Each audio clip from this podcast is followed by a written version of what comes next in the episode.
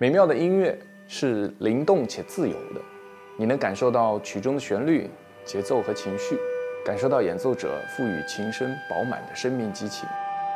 音乐和汽车设计存在诸多的共性，例如跳动的音符就像是汽车流线型的设计，质感且充满艺术魅力。我喜欢有质感的汽车。亚洲龙新车2.0上市，它具有独有的双极设计外观，科技感的内饰。它的外形风格很激进、大胆，流线型的设计与未来主义和象征主义一脉相承。智能安心的配置将品质和未来感很好的结合在一起，这会让人在出行中更舒适、更自如。极致艺术的背后是苦行僧般的坚持，在人生的探索之路上发现更好的自己和更好的未来。我叫陈卫平。我的职业就是一个演奏大提琴的人，可以称之为大提琴家。我有很多的自己的音乐会，我有很多的自己的教学的活动。主要的工作是在上海音乐学院做副教授，然后会兼任上海音乐学院的附中、附小、大学和研究生的课程。我大概六七岁的时候，呃，有一次我听到我们家的邻居楼上有一个业余的小提琴爱好者，然后我就上去。听他练琴，于是我父母觉得我应该是喜欢音乐，然后一开始呢学的是小提琴，学了大概一年左右，但是后来没有坚持下去，就是因为小提琴要站着演奏，实在太累了。后来我就说，我想要学一个坐着的乐器，所以就从小提琴变成了大提琴，这是一个巧合。音乐其实是我们生活中不可或缺的一个部分，就是因为音乐是很重要的一个情绪共鸣的媒介。无论是哪一个时期的音乐的作品，其实都是由于艺术家自己的情感的共鸣，通过声音的形式让观众同时产生了共鸣，所以这个对于一个普通的人来讲是一种产生共鸣和认同的重要的手段，所以大家才会这么喜欢音乐，因为你总会在音乐里找到相同的情感，去明白原来每一个人都有悲伤、离别和觉得感动的那一瞬间，美妙的音乐。是灵动且自由的，你能感受到曲中的旋律、节奏和情绪，感受到演奏者赋予琴声饱满的生命激情。当音乐响起，用心去体会，你仿佛看到一个个音符在跳动，呈现出优雅且富有艺术魅力的流线。这会让我联想到在城市中自由穿行的汽车。其实，音乐和汽车设计存在诸多的共性，例如跳动的音符就像是汽车流线型的设计。质感且充满艺术魅力。拿亚洲龙来举例，它的外形风格很激进、大胆，流线型的设计与未来主义和象征主义一脉相承，充分体现了时代美感和速度的精神概念。这种感觉和音乐一样，充满质感且直抵人心。对我影响最大的应该是我在莫斯科的导师娜塔莉亚·古特曼，她是一个非常坚韧的女人。他出生在战争年代，因为当时的前苏联的政局的封锁，他最黄金的时间他是没有办法到真正到欧洲去开拓自己的演艺事业，但他一直坚持在俄罗斯做大量的演出，甚至去做一些很亲民、很平民的演出。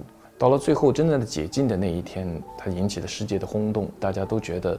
他能够保持这么好的状态，并且演奏的这么有深度，跟他数十年如一日自己默默无闻的努力是分不开的。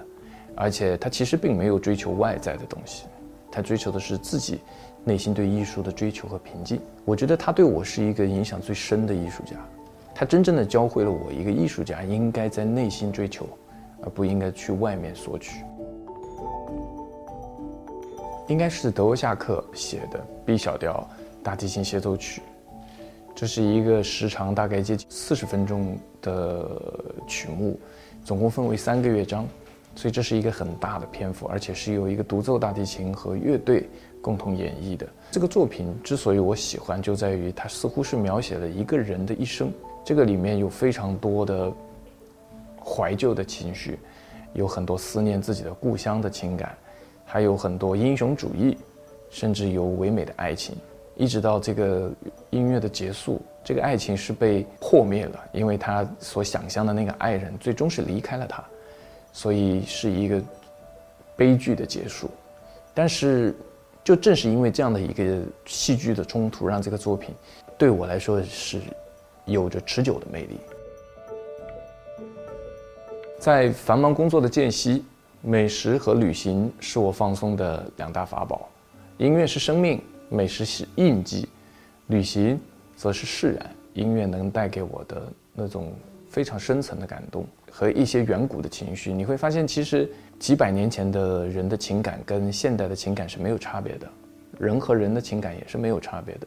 我和任何人，任何人和我之间的所有的情感体会到的东西，也都是没有差别的。作为一个成都人，在吃这件事情上，我有自己的执念和态度，我会自己准备食物，莫斯科的甜菜汤，日本的寿司。韩国的烤肉都会出现在我的餐桌上。有人曾说，美味的前世是如画的风景。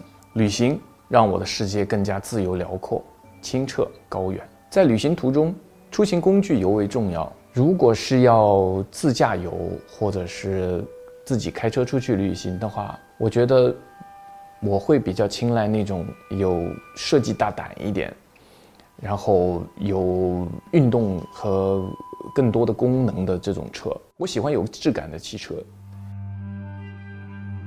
亚洲龙新车2.0上市，它具有独有的双级设计外观，科技感的内饰，智能安心的配置，将品质和未来感很好的结合在一起，这会让人在出行中更舒适、更自如。我们这一行的所有的教学都是一对一的，一个老师跟一个学生，所以找到一个好的老师，这是最重要的一点。但其实这个老师最终需要带给学生的，其实就是对于音乐的热爱，对于这个兴趣如何的产生，以及用自己去影响这个孩子，并且在他学习的过程中给予他充分的鼓励。我不觉得一个老师需要非常非常的严厉，其实不需要用这种态度去学习艺术。先要把它当成一个爱好，先要真正的喜欢它。如果不喜欢它，其实是可以去做一点别的什么事情。我觉得从事自己热爱的行业是人一辈子最重要的一件事。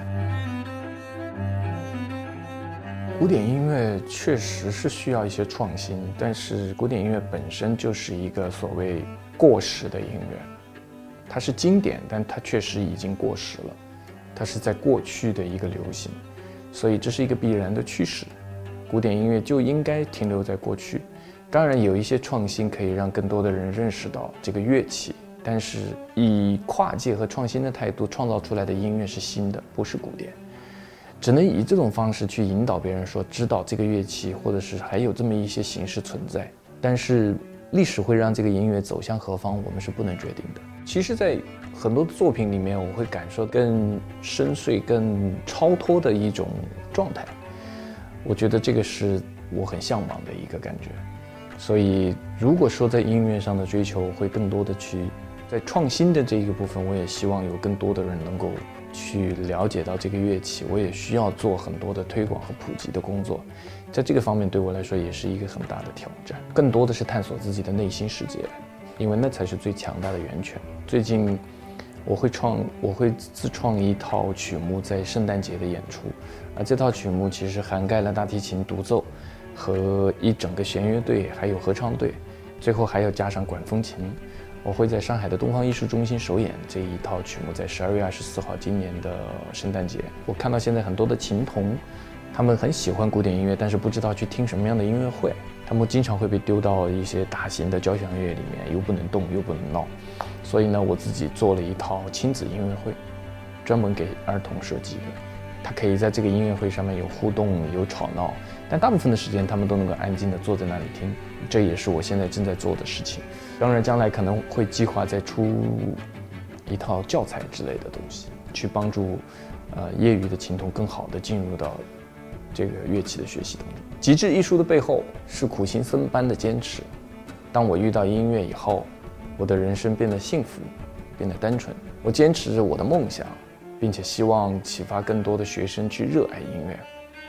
我也希望每个人都能找到自己钟爱的事业，并付出所有的努力，在人生的探索之路上发现更好的自己和更好的未来。应该是阅读。我会喜欢看各种各样的书籍，抽出时间来看书对我来说很重要，可以让我获取更多的意见和灵感以及能量。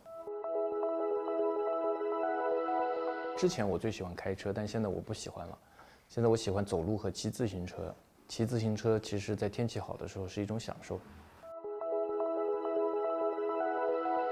我会选颜值，让自己舒服更重要。性能其实，在城市里面对于我来说不是特别重要。